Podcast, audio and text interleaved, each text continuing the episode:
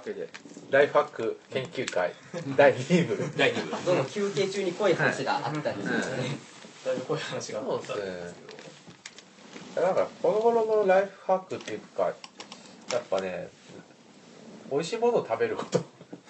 それ本当に大事ですね、うん。あ僕もそれね前に石谷さんの食べログの研究でしたっけ、はいあれを見て食べログって本当に使えるのかねと思ってんやってみたんですよ近所にいい店がいっぱいあるんですよ。行ってみたんですよ。うまいんですよまたこれが。おおそれいい話ですね。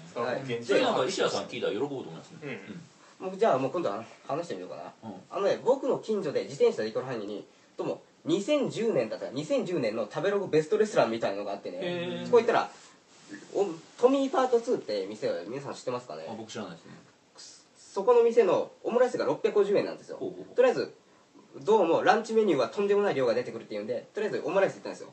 普通のオムライスの1.5倍のやつが普通にドンって出てきてほ卵もトロットロでね半熟になってて中もちょっと行きたいですね。中もちょっとでかい豚肉がゴロゴロ入っててでちょっととちょっとねせせこましい感じの洋食屋さんなんですけども店店主さんの2人の親父さんがものすごく気さくでね初めて来た僕にも「お兄ちゃんこれうまいかよかったかよかったな」みたいな感じで接してくれてねあこれベストレストランや思いましてテレビのリポーターみたいな感じ。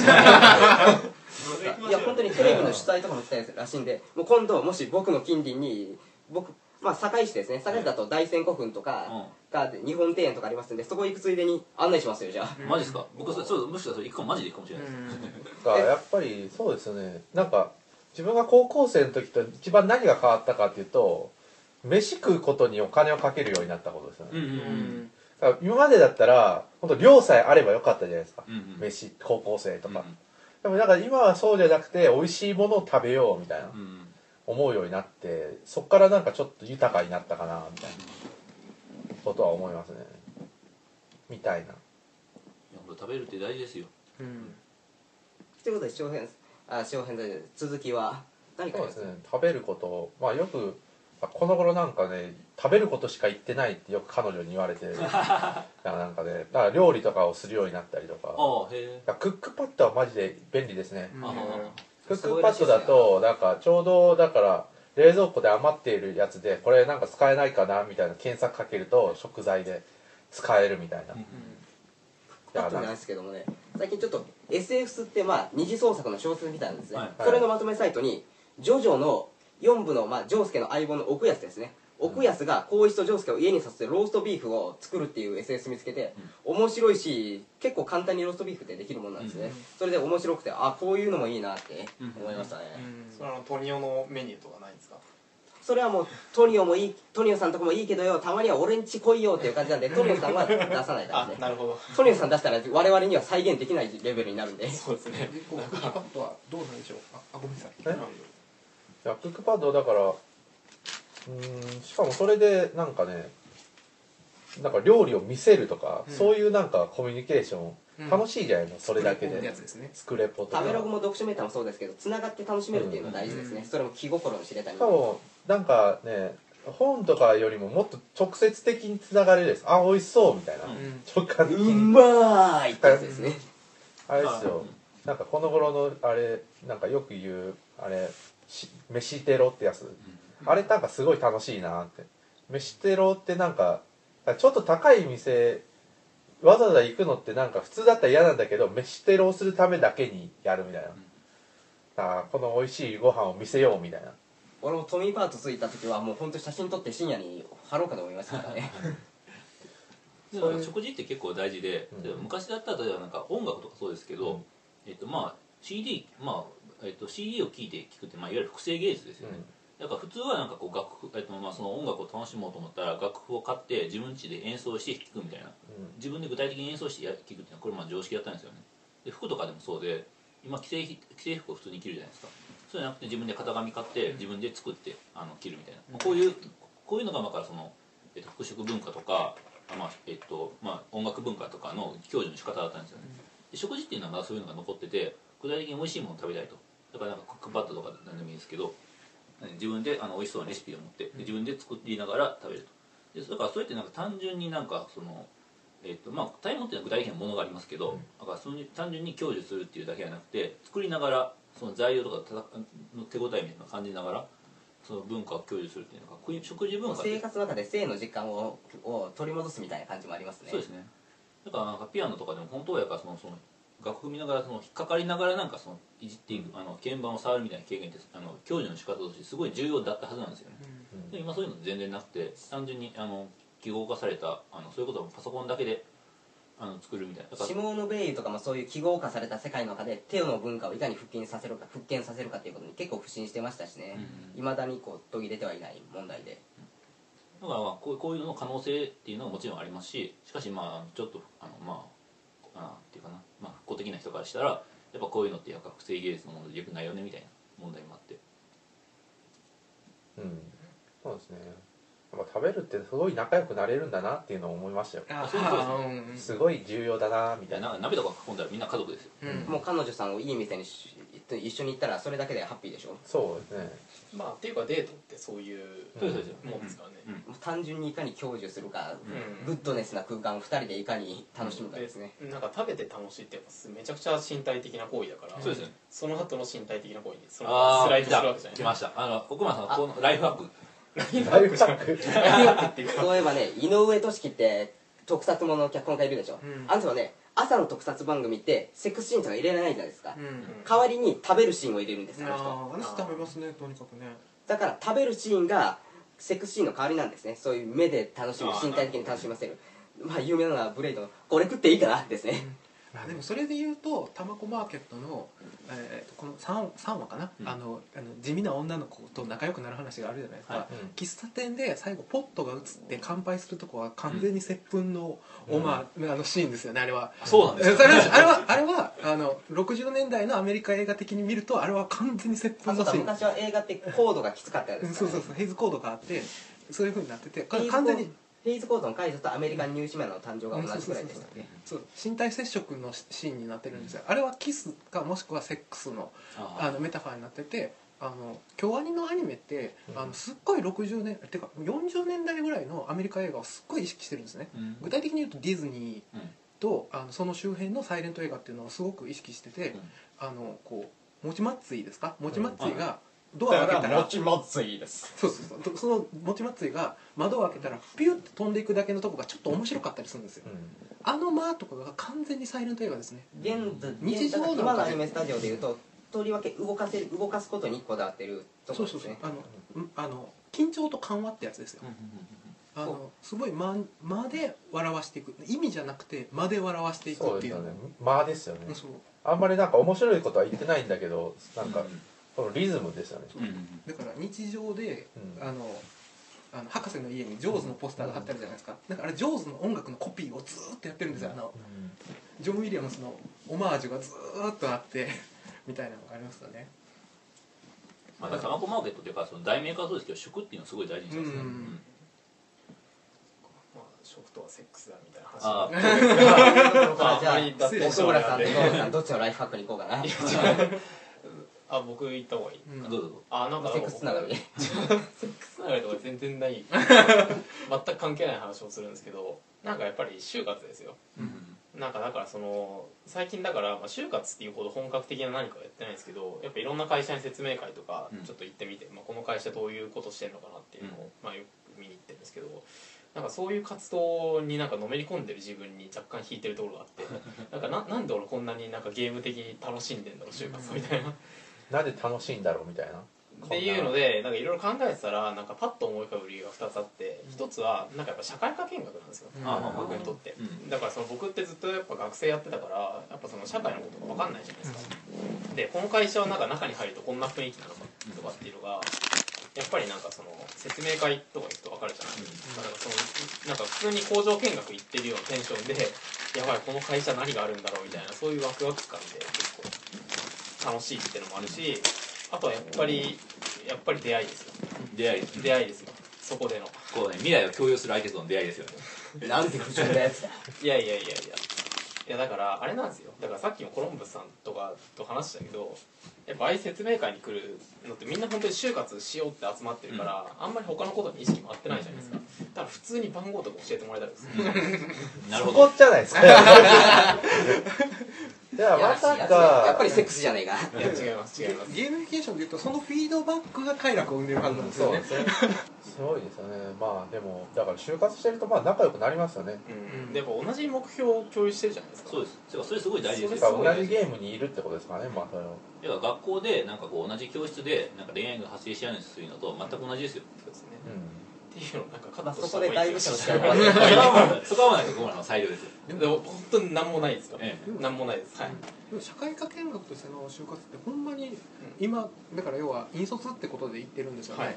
だから行くと絶対いいと思うんですよ。僕なんか中途で例えば今からだとあの就活しなきゃいけないんですけど中途だと全然環境が違うんですよ。うんうん新卒まあ扱いなんですよ。引率引率の人って。うん。新卒扱いだと社長が出てきてくれるんですよね。なんか例えば柳井正にも会える可能性があるし話しかけてきてくれたりするんですよ。あ新卒の場合だとなかなかそういう会えないような人とバンバン会えますしもうあとね皆さんのハードルも下がってますしね。んうん。とりあえずあの一緒に面接を受けたやつが受かってるかを知りたいからメール交換してますもんね。うん。メアドとか。どうするんですかそういうことをするんですか？いやでもそういうとこからじゃないですか？あああまあそうですね。あまあ僕の場合はいやさっきあの微妙になんかその不純文脈とかになんか持っていかれてたんですけどなんかじ持ってかれてたのかななんかなんか持って行っていただきます。かなり持ってる。まあでも実際問題やっぱりですねそのなんかどういうどういう会社があるんだろうってとこからよくわかんないわけじゃないですか、そもそも初めての就活ってだからなんかまずは有名な会社に行ってみてでそこでやっぱ似たような企業を受ける、まあ、同じ仲間っていうかその就活生になんか他のどういうとこ受けてるのっていうだからそういうそういうフィなんだろうあの調査ですよ、うん。サーベイにもやっぱすごい役に立つし、あとやっぱり人とやっぱ顔を合わせて話すって一番情報が集まるじゃないですか、うん。なんだかんだで。その業界研究とかするよりも、だからやっぱなんかそういうのすごい楽しいなまあだからこのなんか楽しんだまんまいつの間にか内定とかもらえてたら超いいなって感じで今うん頑張ってます、もう本当にね就活っていうのは現代の徴兵制とか戦争だっていうふうに言われてますからね。だからなんかそれを楽しめたらもそううそうじゃないぞっていうロールモデルをとりあえず頑張って作ろうとしてます。ただそれも外側から見たらやりがい搾取みたいにやったら怖い話ですねこういうのよくあるでしょ。いや確かにそうですね。まあそれでもさっき言ったシステムかどうかって問題じゃないですか。そうですねだからこうあれですよね。例えばリクルートとかって受けられました？受けてないですか？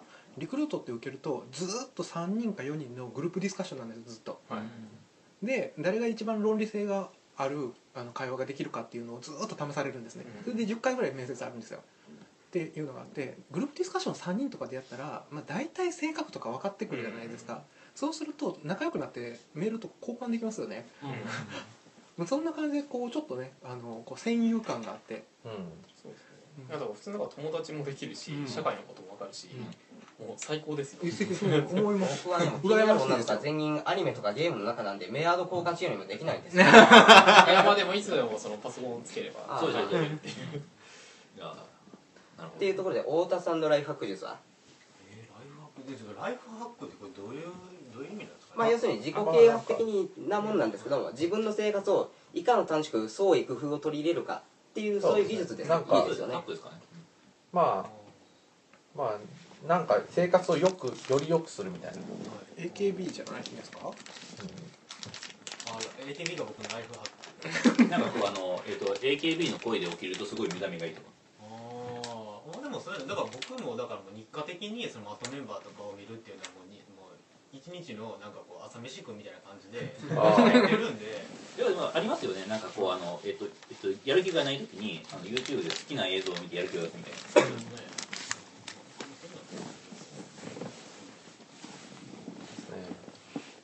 まあでもこうもうぶ物理的にこう常常にこうなんかあれですよ。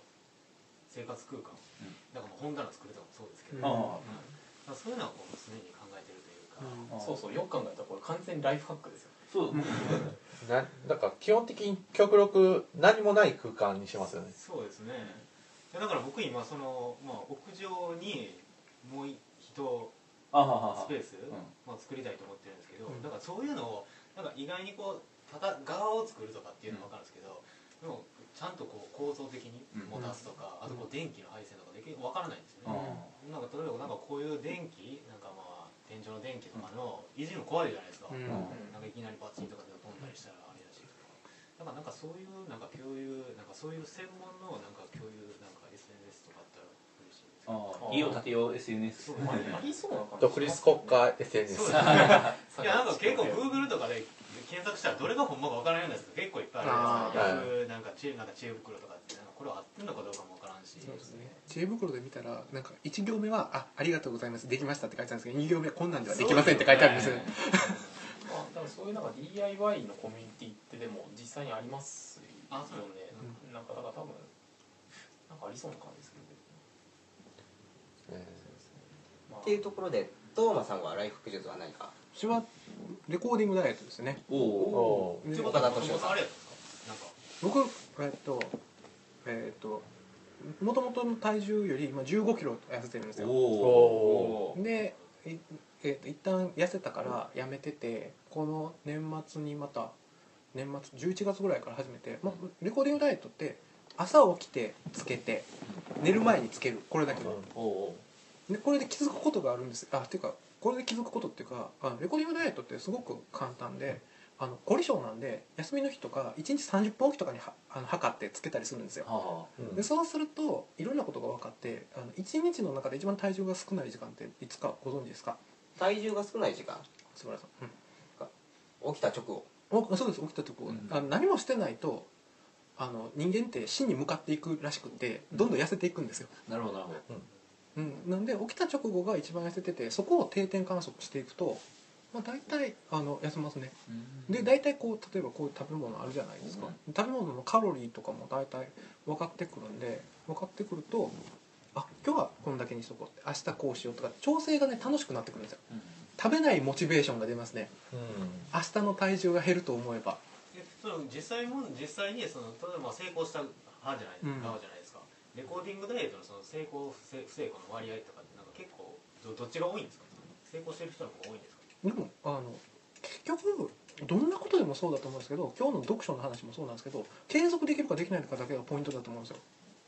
そのまあそのレコーディングダイエットがそのゲーム的にゲーミフィケーション的に優れてるも優れてると思います。だから数値ですぐ分かるから、そうですよね。やっぱ持続可能性とかもすごい大事でだからすごい完璧なシステムを組んだとしてもそれ続けれなかったら意味ないんですよね。そうそう。だからまあだからでもレコーディングダイエットをみんなで一緒にやるっていうのは結構重要かもしれないですね。うん。あだからなんか一人だとやっぱり折れ折れるっていうかあ、うん。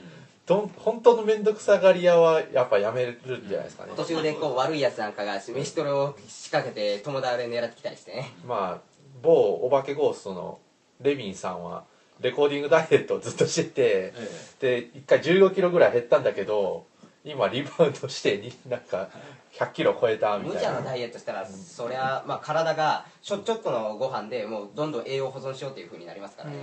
だから食べ物を削るダイエットは本当にだから結構この頃あれあれがあるじゃないですか。体重計でも w i f i につながって乗ったらそのツイートさえれるっていう。あそれいいですね。そういうなんかねもっとなんか強制反強制的にうん。なんかつぶやくとか周知するみたいなんでまあ、なんかそモのゲーミフチベーション。ィケーションでなんかこの前も読書会でも、まあ、段階があってその最後のやつがその、なんていうんですかみんなと共有するみたいな,、うん。そそそこ？なんかそこがもう大事大事というか、乗ったらツイートしてる人も結構見るんですようん。タイムラインで、うんで見ると結構タイムラインで見たらサブとか思いません？うんまあサブって思うんだけど でもその見られてるっていう意識が重要なんじゃないですかね。だからやっぱりふなんで太ってるのが嫌だっていうと見られてるからじゃないですか、うんそれをだからわすなんか常に意識するにはやっぱり勝手につぶやくとか。うん。そうそう。ね、見られてる方がやれる人と自律的な方が見られてると思うと興ざめになる人って多分自分の中でいると思うんですよ、なんかその辺もあるかもしれない。あそうですね。とレコーディングダイエットやったら一番最初に入らせた岡田敏夫さんですね、うんあの人がやっぱり評論全体で意識してるのはいかにこう情報を目に見るようにして自分でそれをコントロールするかみたいなやつですけど、うんレコーディングダイエットもその線でこう自分で自分についての情報を一旦こう文字にする書く。それを自分で見て自分の自分で自分の無意識に影響を与えるみたいなのが結構大事な気がしますね、うん。ライフハック全般もそうですけども、まあ数値化ってことですよね。うん。数値化あと可視化で。そう数値化。可視化で可視化です絶対、そしてまあ自分の無意識に影響を与えるんですね。意識よりも、うん。そうですよね。こうそうおにぎりを2個食べるか3個食べるかの時に2個でいいって思えるようにするっていうことが大事。なんか食べないっていう選択肢をするから太るんですよ。あ、うん。絶食するとすごい太るんですよ。あのさっきの。リバウンドのホメオ話ですホメオスタシスですね、こう体は常にだから結構北海道暮らしで寒いところに慣れてる人がうん。沖縄とか行くとものすごく暑いし、うん。その逆も確かりで体には結構一定の状態に常に自分を保とうとする作用があるんですので、ご飯を足すとちょっとの栄養でもう体がこれは脂肪にせなあかん。脂肪にして蓄えとかなあかん、俺のまあ体にがが奴隷として俺のご主人様はどうもちょっとしか食べんらしい。これはあかん。俺がここでエネルギーを蓄えられるようにしとかなあかん、そういうふうに思ってどんどんどんどん脂肪とかにしていくんでだから絶食すると太りやすい体になるんですそれはそうですね。だから次の日ねむっちゃ食うんですよ。やっぱさっきも言ったんですけど一番体重が少ない時間って死にかけてる時間なんで、やっぱ体がね欲するんですよね。死ん死んではいけないなっていう感じがするんですよね。だからそういうことに気づくとあのすごく痩せれたりします。ぐらいですかね。以上です。では。すすばらさん何かありますか？僕はですね、まあ、さっき言った食べログとかもありますけど昔やったのがね僕結構郷土の民族的な伝説とかそういうのを調べるのがが一時凝ってた時期があってそれで、まあ、はっきり言って地方都市なんで結構街歩いてても退屈っちゃ退屈なんですよ。はい。でもね結構郷土の妖怪伝説とかあるいはまあ民話とかの類ですね、うんそれを見てあこれがこういう実績があった場所なのかっていうふうに思うとちょっとだけ街歩きは楽しくなったりして結構大塚英治さんによるとそれ昔のオカルト少女がやってたようなことやよって言われて、うん。あそうかって思ったりするんですよ。でもやっぱり楽しいです、それなんか AR 的なあれですよね。なんか東京でもなんかその iPad のアプリでありますよね、なんかその、まあてかブラタモリですよね。あそうブラタモリ。中川新さんのアースダイバーもそうですね、うん。試み的には。そっかそこからまた聖地巡礼的な話もまあ広がりそうな感じもしますが、まあ、確かにそれは。あと僕はまあそうですね。結構気になる分野があったら映画とかを見て自分の中で感覚的に知識つけて楽しそうって思えるように自分で努力するとかそんな感じですかね。楽しむための訓練ですか？うんそうですね自分の体の感性を開いていくみたいな感じで、そうですよね。そうですね。っていうところでまああっさり済んだんでコロンブスさんのライフ何があるかな？僕やっぱなんか本の整理法みたいなことをちょっと言うと、はい。僕やっぱ基本的にえ僕の部屋とか狭いので、うん。あんま本とかこう本棚に入れておけないんですよ、うん。でどうしてるかっていうと今日もこの僕本持ってきたんですけど、うん。基本的に僕って本は段ボールに入れてるんですよ。うんであの背拍子が見えるようにして置いてるんですね、うん。でその状態であの iPhone でもな何でもいいんですけど写真を撮るんですよ、うん。で一個一個その写真一箱ずつ写真撮ってでその写真と箱っていうのはつながるようにしておいて、で段ボールの箱を山どんどん積んでいくんですよ。で、えっとまあ、背拍子っていうのはどこに何どの本があるかっていうのは分かるんですよね。だからなんか本を探そうと思ったらとりあえず iPhone の、えっと、カメラロール見て、えっと、写真で探してあこの本あったと。でそのこの本が入っている箱っていうのはこれだっていうので、えっとその本箱を出して撮るみたいな。でそういうふうにしてなんかこう本の検索とかだから本ってよくなくなるじゃないですか、2冊買って僕もよくやりますけどするんですよねそういう時になんかその、えっと、手元にその自分の本棚の本が全部把握してあるとすごい便利なんですよ、だからなんかこうめくってあこの本持ってたかなと思って見てあ持ってたと思って。でまあそれで買うのをやめたみたいそういえば前にねブックオフで結構増えてた方でルイス・マンフォードって方を知ってますかね誰か。な名前知ってますね、それの岩見新先生人間っていうのがあってうん。芸だけがブックオフにあったんですよ。あはいはい。はいジョーとゲどっち自分が片方持ってるのは分かってるけどどっち持ってたか分かんなくなって家で買って調べたらジョーやったんで結構買わなかったんですけど、あ買っとけばよかったなっていうふうによくなるんですよね。あだからだからみんなの本棚整理術って結構あれ面白いですよね、ーちなみに僕一番重複して買った本が多いのは体に工事ですね。あのねなんかこれもあのなんか意味という山に持ってたかなとか、あのサイという場所を持ってたかなみたいな感じでなんか体に個人ってタイトルと内容が結びつく本が結構少なくないですか、うん。だから結構ねそこでばらけるんですよ。だから、ねああの論文はどれに入ってたんだろうみたいな。あでも結局同じこと言ってますからね。いやーそれを言っちゃおしまいですよ。そう。そうそうだ。人気の評論家っていうのは結構みんなだからまあ自分のやからパターン持ち味のパターンを持ってるそうですね。そうですよね。他になんかありますか？こういうライフハックしてる。あれいやこれからあの関西クラスター、あの読書リレー。あああ読書リレありますーだからそのだから読書リレーをしていこうかなみたいな、で第1回は第一弾は。コロンブスさんの「メタルギアソリッド。です。あひょっとしてはなんかあの下着もそういう」そう文脈で。いう文脈で持ってきました やなんかねそれこそ。リレーをまあこうどういう感じでやっていく？うん、まあなんかやっぱ人が本読むのに一番の動機づけはおすすめですよね。ですね。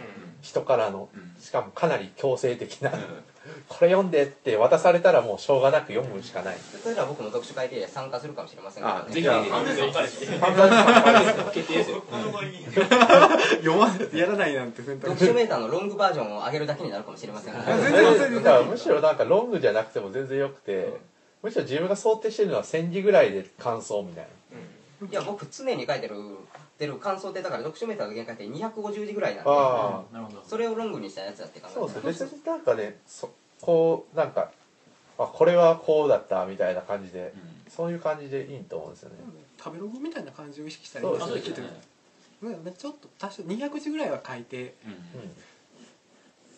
そうですね。まあ言うてもこのメンバーやったら多分書いてるうちに書きたいことがどんどん増えて自然とこういるでしょ。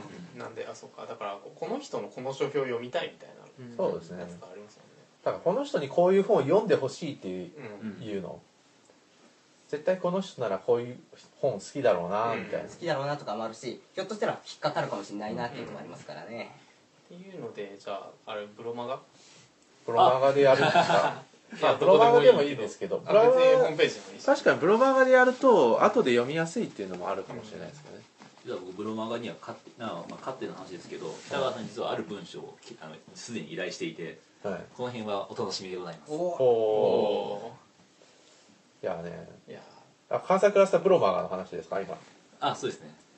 そうですね。関西クラスターブロマガ。てか結構ねだからあと関西クラスターのにどんどんメールを出してほしいですよね。あそうですね。メールだかメールまたはリプライを。リプライを。それぞれの参加者への、まあ、フォロワーさんってのはそれぞれの参加者の方がリリプライしやすいっていうのはあるかもしれませんし、僕もそういうの結構募ったりはしてます、なんかそういう、まあ、フィードバックっていうか反応ってやっぱり嬉しいですよね、うん。なんであの関西クラスターラジオでもお便りお待ちしてます。お待ちしてます。そうですね。これからも。ですね。でそれそしてぜひあの関西クラスタジオ参加したいなと思う方がいたらリプライ飛ばしていただけたら。もうなんか学校で基本なんか何も敷居とかないですから。そうですね。はい。リプライ飛ばしたらいきなり基本的に読書会とかは、まあ、今はっきり言ってちょっと条件作ろうかなって議論ですけどラジオはそういうのないですからね今ラジオはさらに開放ですね。はい。まあそうですね。まああっていう感じ。関西クラスターブロマが一応取ってはみたけどみたいな。どうするかみたいなこ感じだった。れから運用されていくかもしれない。ですね。ていう感じで。う読書リレー。そうですね今日はだからもうずっとそういう話でしたね。